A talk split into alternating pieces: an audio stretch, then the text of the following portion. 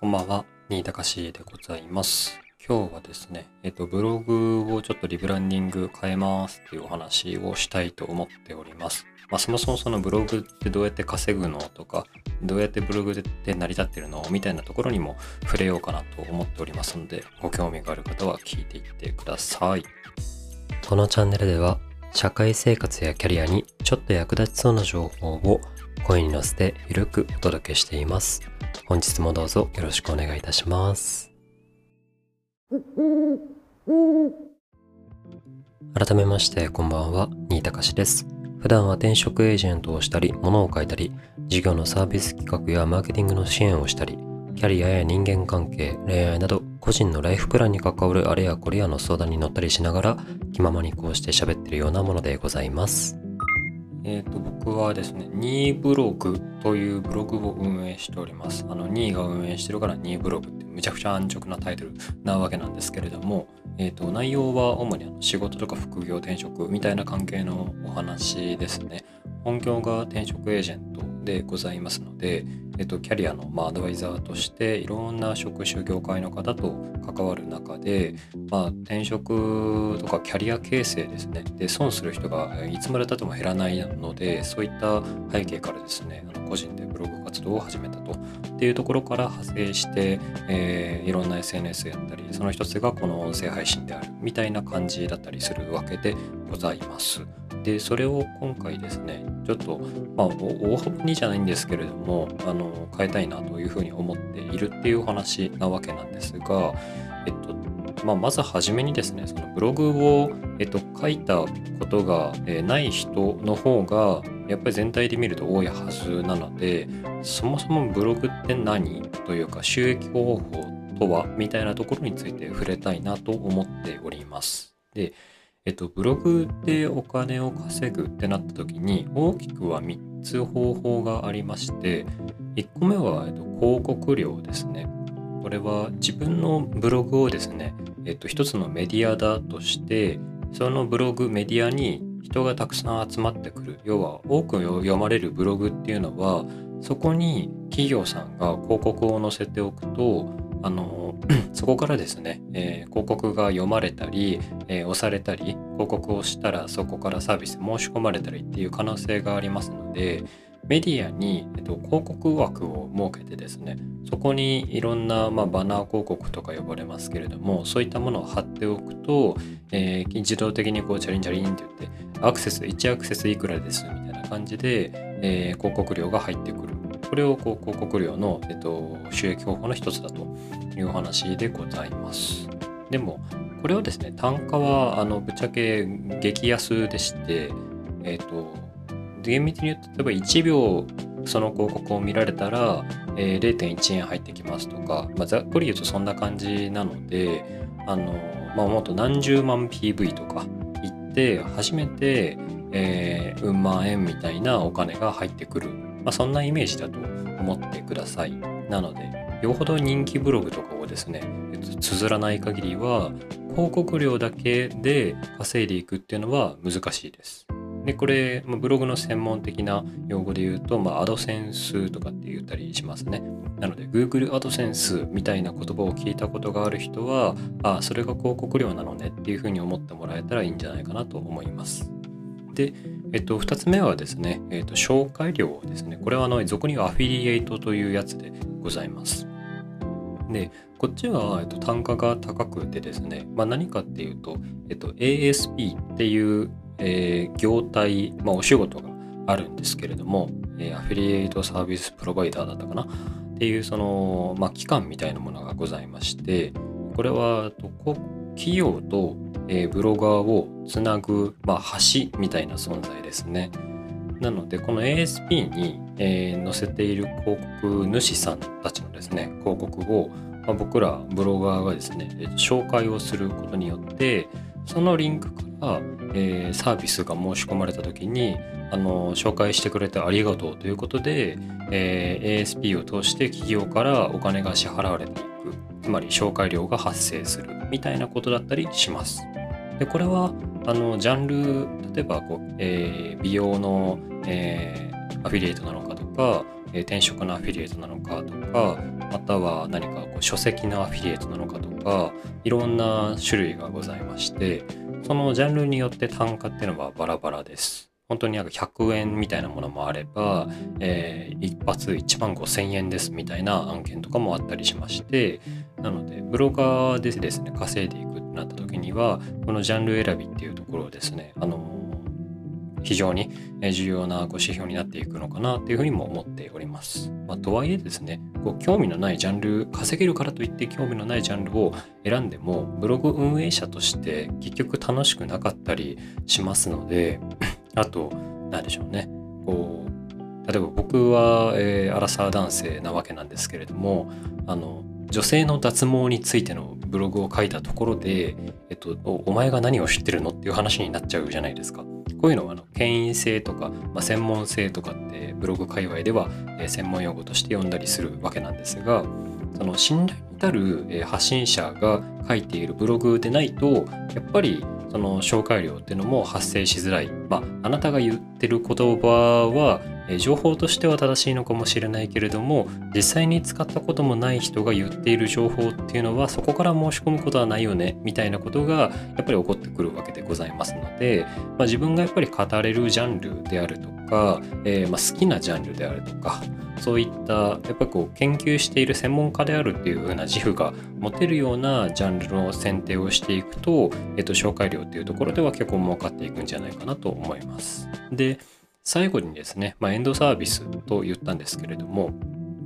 で、えっと、これエンドサービスっていうのはいわゆるこう自社商品のことでしてそのブログそのもので儲けていくというよりはブログを集客の媒体の一つとしてそこからさらに例えばこう有料のもっと詳しい知りたいものがあればこれ買ってくださいねみたいな感じで、え情報商材を売るであったりとか、ま、なんかこうアクセサリーを作ってるとか洋服作ってるみたいな企業さんだった場合は、えー、オンラインのショップから、えっと、買えるように商品を実際に買えるようなリンクを用意していたりとかですね。そういった感じで、えっと、興味のある例えば、えー、大学生が、えー、初めてと上京して、えー、大学の講義を受ける前にやっぱり大学デビューをしておきたいのでとはいえお金がないから、えー、その辺の、スーパーとか百貨店の買える、えー、プチプラコスメの中で、えー、なんかいけてるやつを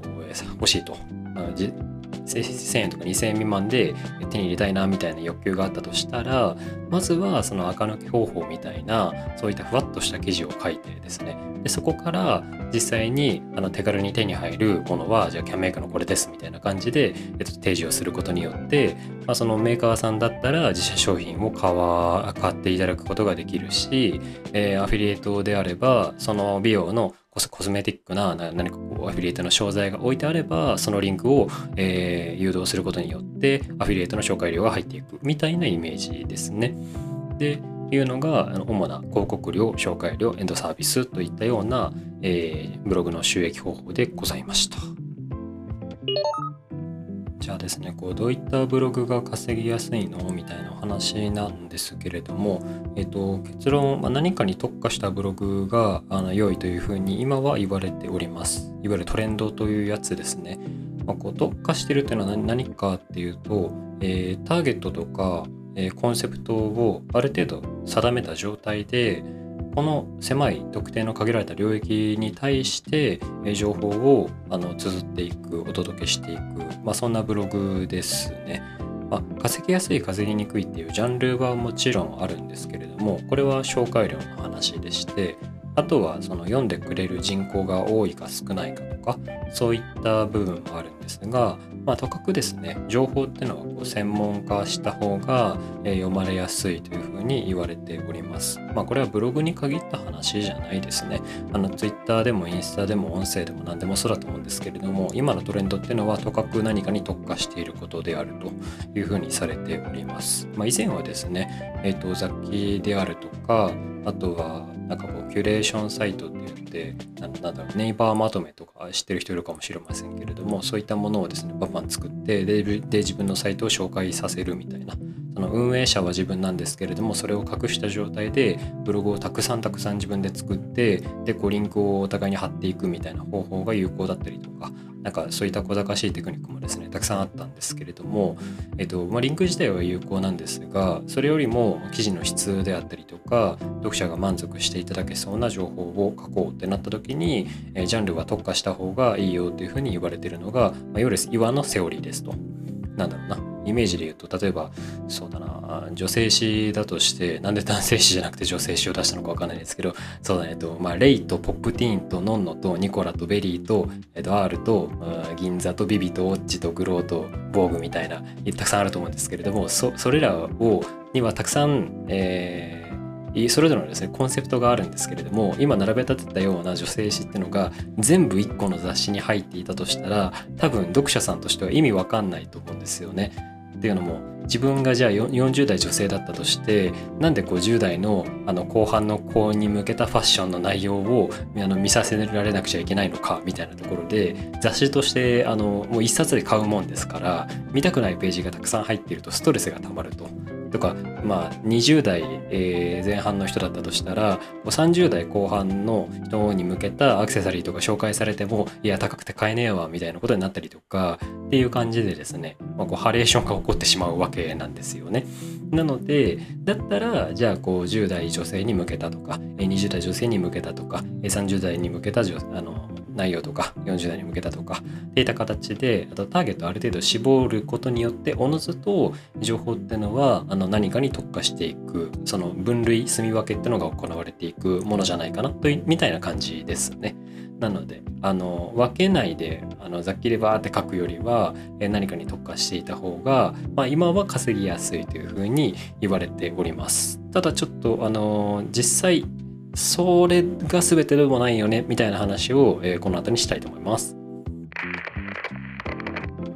こうブログをですね運営していく中でもうとにかく早く稼ぎたいなら、まあ、セオリー通りに何かに特化超特化していきましょうみたいなお話なんですけれども例えば僕は転職とか仕事関係の話ができるのでその転職の中の、えっと、面接だけに絞ったブログを書こうみたいなことの方が、えっと、セオリー的には良かったりするわけなんです。でただえっと実はその限りではないんじゃないかなとも思っております。というのもですねあの先日、えっと、インスタグラムの方で、えっと、調査をしてみました。ストーリーズにですね、質問を載っけてみたんですね。まあ、内容がその特化ブログと、えー、雑記ブログとどっちの方が読んでみたいですかみたいな趣旨の内容を、えー、投げてみたんですけれども、ありがたいことにですね、こう数十人の方、5、60人ぐらいだったかな、が回答してくださりまして、で、結果、えっ、ー、と、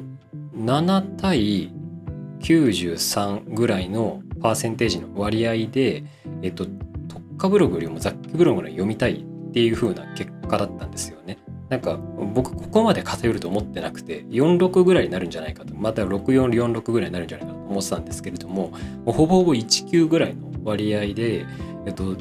雑記？つまり一つのブログの中に、えっと、カテゴリーがあの分かれている状態。で、えー、いろんなジャンルが入っていた方があの読み手としては読みやすいですみたいな趣旨でした。この、まあ、A, A or B であのポチッと押せる状態のストーリーの機能を使ったんですけれどもなんかご丁寧にこうメッセージをくださる方もですね何人かいらっしゃって本当にありがとうございました。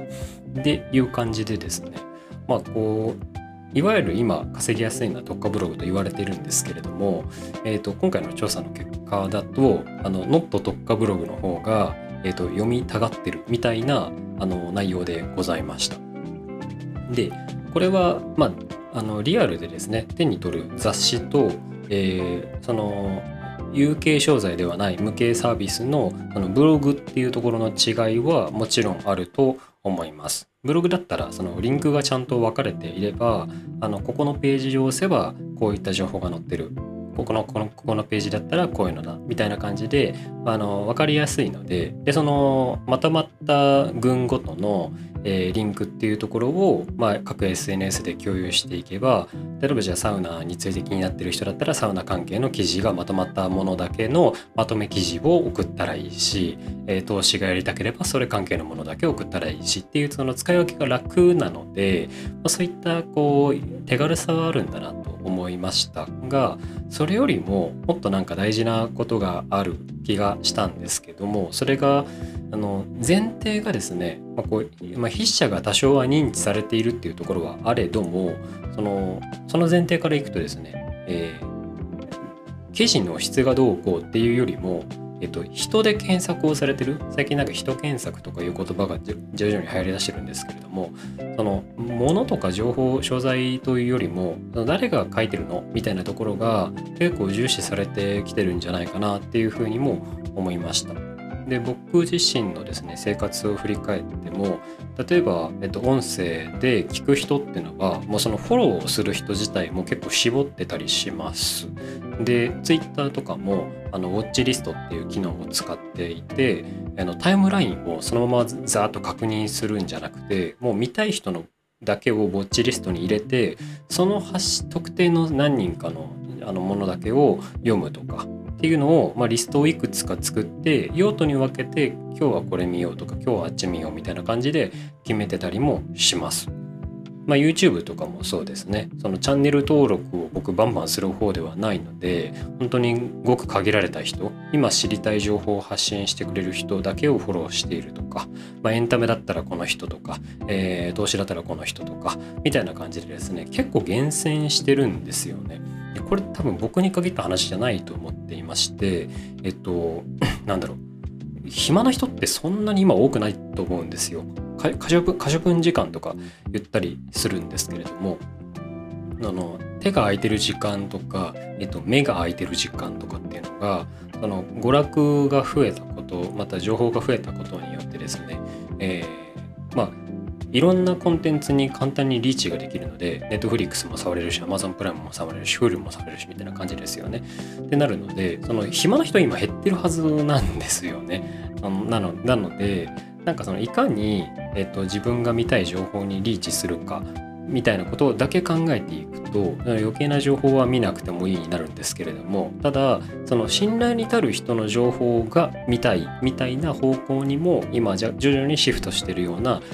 気がしております。なのでなんか今回の調査結果だとあの特化ブログが全てではないみたいなことが分かった一つの事例でございました。でですねあの、まあ、そんなこんながありましてえっと僕もちょっとブログをですね、えー、まあ、リブランディングといったら聞こえがいいんですけれども要はブログを変えようかなっていうふうに思ったんですよね。で、えっと、何を変えるかっていうと、えっとまあ、サイトのそのコンセプトを、えー、変えよう、まあ、ちょちょっと広げようっていうふうに思ってで差し当たってはサイトのタイトルだとかドメインだとかっていうのを変えようっていうことになったわけなんですけれどもえっとドメイン変更がめちゃくちゃ面倒くさいんですよね。まあ、でもやるんですけれどもあの、まあ、ドメインってそもそも何っていう話なんですが、えっと、私のブログのドメインは、えー、nii-xas.com なんですよ。でこの、まあ、ドットコムの前のうんちゃらかんちゃらっていうのが、えー、ドメインですね。まあ、ざっくり言うと URL みたいなものです。サイトの、なんでしょう、住所ですね。アドレスみたいなことだったりします。なので、例えば、えー、東京都の世田谷区みたいなことですよね。まあ、なんかこう千葉県柏市とか、そういったのが、えー、ブログでいうところのドメインになります。なので、この住所をですね、変えようとするとめちゃくちゃ面倒くさいんですよね。その一発で、えーと、書き換えようっていうところがあのできなくてですね、もう新しくドメインを作って、で、そのドメインを、えー、作った上で、そのサーバーの中にドメインを、えー、置いて、でそこからあのワードプレスっていうブログのその各サービスをですねインストールをしてで、えっと、既存の今持ってるブログのあれやこれやを、えお引っ越しをしてみたいなところになっていきますのでなんか本当にこう自分のリアルの住所をですねあの引っ越す時並みの労力がかかっていくわけなんです。めっちゃめんどくさいんですよね。でただ、まあ、メリットデメリットでお話をしますと、まあ、メリットはまずはその URL、まあ、ドメインが変えられるっていうところですね。僕はこれはすごく今回変えたくてあのサイトのタイトルを変えるのでそこに見合ったドメインっていうものにしたくてしょうがないんですよねこれはもうもう欲求です。衝動です。もうそうしたくて仕方ないっていうなんか気持ち悪いんですよね。ドメインがえっとそのサイトのタイトルがこれなのにドメインが昔のままかみたいなのがすごく嫌であのこれドメインもですね年間まあえっと1000円2000円ぐらいなんですけれどもお金は一応かかるんですがでも安いわけなんです。月額で言うと100円200円ぐらいなわけなのでそんなにお金かかんないんですけれども。なので、まあ、とかくこう URL が変えられるっていうところはメリットかなというふうに個人的には思って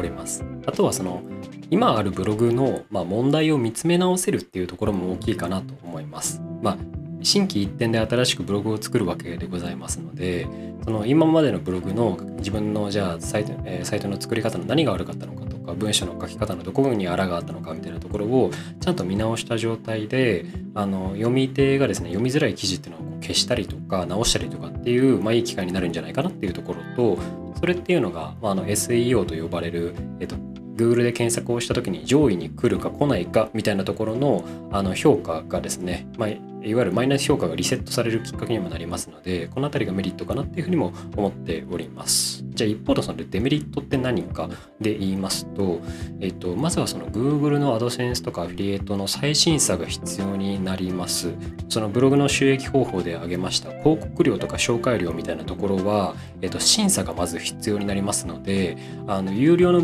有料ブログ、あの優れたブログじゃないと、えっと、審査にそもそも通らないわけなんですよね。でこれが、えっと、作り直すことによってまたちょっと一定のあの時間がかかったりとか、まあ、場合によっては審査が通らないみたいなこともあったりしますので、まあ、こうすぐに稼ぐって思った時に、えっと、稼ぎにくかったりとか今まで稼げていた記事で稼げなくなるみたいな危険があったりします。でその後ブログ歴もリセットされますので僕はブログ歴で言うと、ねまあ、2年2年ちょっとぐらいなんですけれどもその2年っていうそのブログの運営歴っていうところもえーと、ブログのその Google からの評価に、えーと、ちょっと影響をしているようでございますのでここがリセットされちゃうっていうところもデメリットなんじゃないかなと思います。あとはその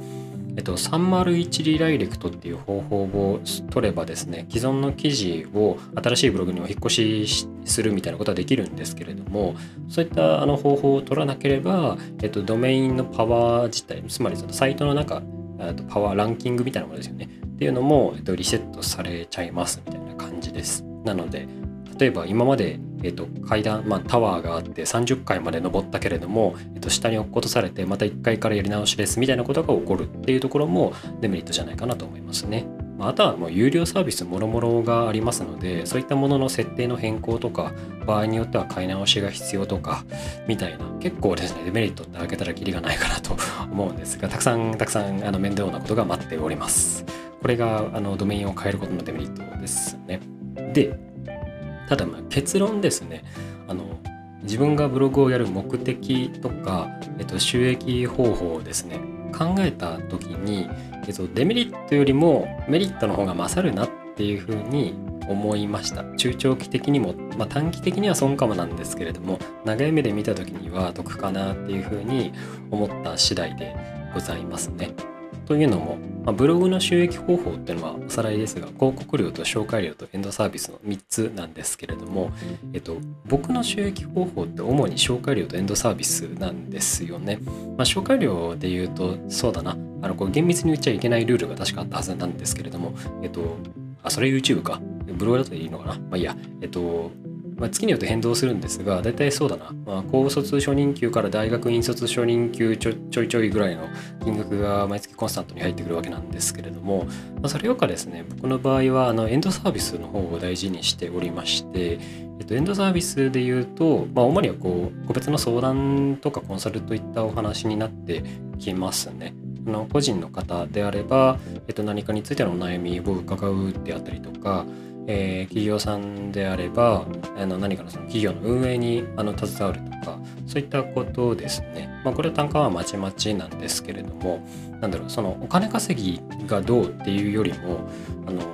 エンドサービスによって、えー、と直接あの顧客法人または個人の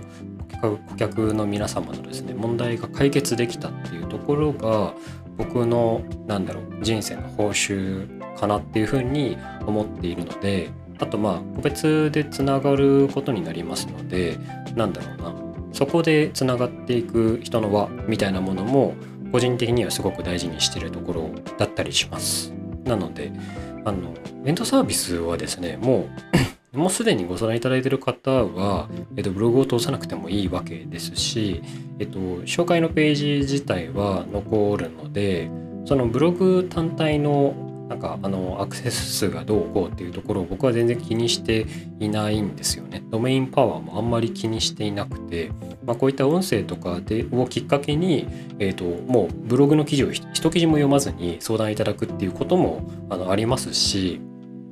なんだろうブログが全てじゃないというふうに思っているので、まあ、デメリットを散々挙げたんですけれども僕の場合はあの目的がそもそもあの損する人を減らしたいっていうところとあとはまあ、その収益方法が今こうであるっていう現状を考えた時に、まあ、うん十万っていうところを例えば一瞬捨てたとしても、まあ、別にそこはあのさしたる贅沢もしていないので問題はないかなというふうに思っております。これがね例えばもうあのタワーマンションに住んでてとか子供が3人いてみたいなことになってくるとでそのつまりその使った金額あ違う違う稼いだ金額をほぼほぼ使っちゃってますみたいな生活だとちょっとそのアクセル踏みづらいとか何かをやめて何かを新しくしてっていうのは決断はしづらいわけなんですが幸いそこはあの身が軽い状態でおりますのでなんかやっぱ好きなことを自分のためにできるっていうのはあの今だからできることなのかなっていうふうにも思っていたりします。ちょっと長くなってきましたね。ただもうちょっと話すと思うので、あの、切り良いところで聞くのやめていただくもよし、今後もお付き合いいただくもよしって感じで、あの、適宜選んでいただければと思います。でですね、えっと、まあ、散々語ってきた、語らせていただいたわけなんですけれども、あの今後の、えっと、ブログだとか音声だとかっていうところの発信の内容についていわゆる展望的なもの展望っていうとなんか偉そうだな。あのなんか構想みたいなもの。変わんないか。をちょっとお話ししたいなと思うんですがえっとコンセプトは、まあ、ほぼほぼ変わらないです。その社会生活だとかキャリアに役立つコンテンツっていうものを、えっと、お届けしたいわけなんですけれどもまあ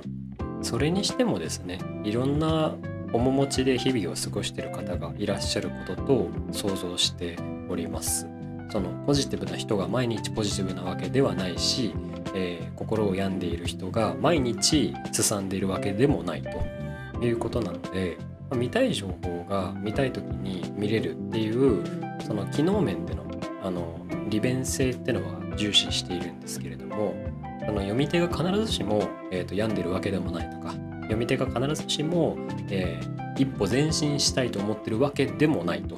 そのそれは日によって人人によっても日によっても変わっていくっていうふうに思っているので、まあ、マイナスをゼロにするコンテンツとか、えっと、ゼロをプラスにするコンテンツとかっていうところもちょっと幅広く網羅した状態であの書きたいなっていうふうに思います。でそこと連動した状態で音声配信ができるとえっと、耳で聞きたい人は、えー、あのこういった音声で事足りますし、えっと、見ながら聞きたいあ、えっと、何かをそのブログとして読みながら音声を聞きたいっていう需要にも応えられるとかまたは詳しい情報が知りたくなったので詳しくはブログで読んでいただくみたいな需要にも応えられるとかそういった形でとかくその必要十分量なサービスが提供できる状態にしたいなっていうふうになんか勝手ながら思っているところでございます。でこれをえっと、いわゆる読者満足とかリスナー満足みたいなところを、えっと、数値化することってすごく難しくてほぼほぼ不可能なんですよね。企業であれば、えっと、お客様の声とか NPS とかって呼ばれるその顧客満足度を測る指標っていうのをアンケートで取っていたりするわけなんですけれども個人でやってる以上その NPS を取ることはできなくてですね。なので、まあ、強いて言えば確認できるものがあるとすれば、えーとまあ、いいねだったりとかそのコメントだったりとか、まあ、個別相談いただいた時のなんか肉声だったりとかなのかなっていうふうには思っておりますがなんかこうそこを強要するのもまた、えー、と違うかなというふうにも思っておりますのでなんか役に立ってるかどうかは、えー、と本当のところはわからないんですけれども、まあ、わからないから模索をしていくんですが、まあ、そんな状態で、えー、と僕のモチベーションが、え、ある限り続けていこうと思っております。そんな感じでございますかね。じゃあ、えっと、今後もですね、あの聞いていただける方は、まあ、都合ご都合の、えー、つく時に聞いていただき、またブログもですね、ちょっとまたあのドメインを変えるので、今貼るリンクとは別のものになるはずなんですけれども、今後の放送で貼ろうかと思いますので、よければお付き合いいただければと思います。ご要望とかがあれば、えっと、レターとかコメントなどいただければ嬉しいです。えー、気づけば30分ほど話してしまいました。長らくお付き合いいただき、ここまで聞いていただいた方、ありがとうございました。最後にですね、ちょっと雑談をしようかと思っておりますが、えー、今収録しているのは11月の7日ですね。えー、明日からまた月曜日が始まるといったところなんですが、えっ、と、季節の話ですね、したいなと思っております。日本は秋夏秋冬の4つの季節がございますが、厳密に言うと24個に分かれたりします。でもっと厳密に分けると72個に分けられることも、あ分けることもできるというお話で、で、24個に分けたものを二十四節気と言います。で、二十四節気で言うと、えっ、と、明日11月の8日からですね、立冬という季節が始まります。まあ、立つに冬で立冬ですね。でこれはあの冬の始まりを告げる季節と言われております。なので地域によっては、えー、初雪が見られたりですとかあとはあの、えー、と葉っぱが落ちる枯れ葉になったりとか、まあ、こう木枯らしが吹くとかそういったのがだいたい立冬で始まってくるんじゃないでしょうかみたいなところですので、えっと、衣替えをしていない人はそろそろやった方がいいんじゃないかなと思います。これは自戒を込めて言っております。衣替え本当苦手なんですよね。夏の衣替えも8月とかにした気がするんですけれども、あっという間に冬でございます。あの風などひかぬようご注意ください。で、えっと、72個に分けたバージョンはですね72項と呼ぶんですけれどもこれはあのなんか植物とか、えーどえー、鳥とか虫とかのなんか動向にちなんだ名前がつくことが多いんですけれども、えー、72項でいうところでは明日からですね、え、11月の8日から11月の12日頃までをですね、え、椿初めて開くというふうな季節の名前がついております。椿初めて開くですね。漢字だとですね、まあ、まるで椿初めて開くと読めない漢字がついてるんですけれども、まあ、こうコメント欄のとこに書いてあ、概要欄のとこコメント欄に書くんですが、えっと、山にお茶に始めるに、えー、開始の詩、開くに、開始の詩じゃない、開始の開かに、で、えー、椿初めて開くですね。山、茶、始める、開くで、椿初めて開くです。は全く読めないですね。昔の人は何を考えていたんでしょうね。という感じなんですけど、これあの、サザンカっていうお花があるんですけど、これが、えーと、咲く頃を大体椿初めて開くというふうに、えー、読みます。ちょっとあの、えーと、と科目まで詳しくないんですけど、おそらくサザンカは椿科なんでしょうかね。このひらがなの漢字からいくとですね、ひらがなの漢字って分かりづらいんですけど、ごめんなさいね。あのとかくですねサザンカっていうのはあの赤とかピンクの花なんですよねなので、えっと、この時期っていうのはもうあの枯葉が、まあ、黄色になったり茶色になったりっていう山々木々のですね街並みもそうなっている中であのちょっと際立って目立つピンクとか赤い花とかがあったらもしかしたらそれがサザンカかもしれないなっていうふうに思っていただければと思います。では今日は二十四節気と四十二個立冬と椿初めて開くといった雑談でございましたあとああ思いついちゃったんでちょっと付け加えたいんですけど今日散歩をしていたらですね近所の、えー、お家にですねあのめちゃくちゃでかいリラックマが洗濯されてたんですよねなんか干されててベランダのヘリヘリっていうんですか？にも立っててでそこであの首をからですねなんか紐みたいなのでえっと、洗濯の物干し竿に吊るされた状態でリラックマがその座っているんだか座らされているんだか吊るされてるんだかみたいな状態でなんかでかいやつがあの置いてあってですね2階スペースぐらいに。なんかもう笑っちゃったんですよね。マスクしててよかったなって思ったんですけど。人んちなんでやっぱり写真はね撮れないんですがなんか遠くから私視力が1.5とか2とかあるのでもうすぐに気づいちゃってそれがもう2 3 0メートル続くわけですよね。その民家を過ぎ去るまで。もうひとしきりああ面白いな面白いなって見ててただベランダでからその住民がですね出てきたり目があったらめちゃくちゃまずいなと思ってもうなんか何も悪いことしないんですけれどもリラックもチラ見するみたいな2 3 0メートルを過ごしておりました。なのでちょっとあの不審者情報がですね出回らないように今後も気をつけて散歩したいところであるんですけれども皆様もですねあの日常に転がってる面白いものっていうのは多分あるかと思いますので、ま、散歩の際はちょっと気を配って、えー、楽しみをですね見つけていただけるといいんじゃないかなと思っております。ではでは最後まで聞いていただいてありがとうございました。このチャンネルでは今後も社会生活やキャリアにちょっと役立ちそうな情報をゆるくお届けしていきます。配信が少しでも参考になりましたら、いいねやチャンネル登録をよろしくお願いいたします。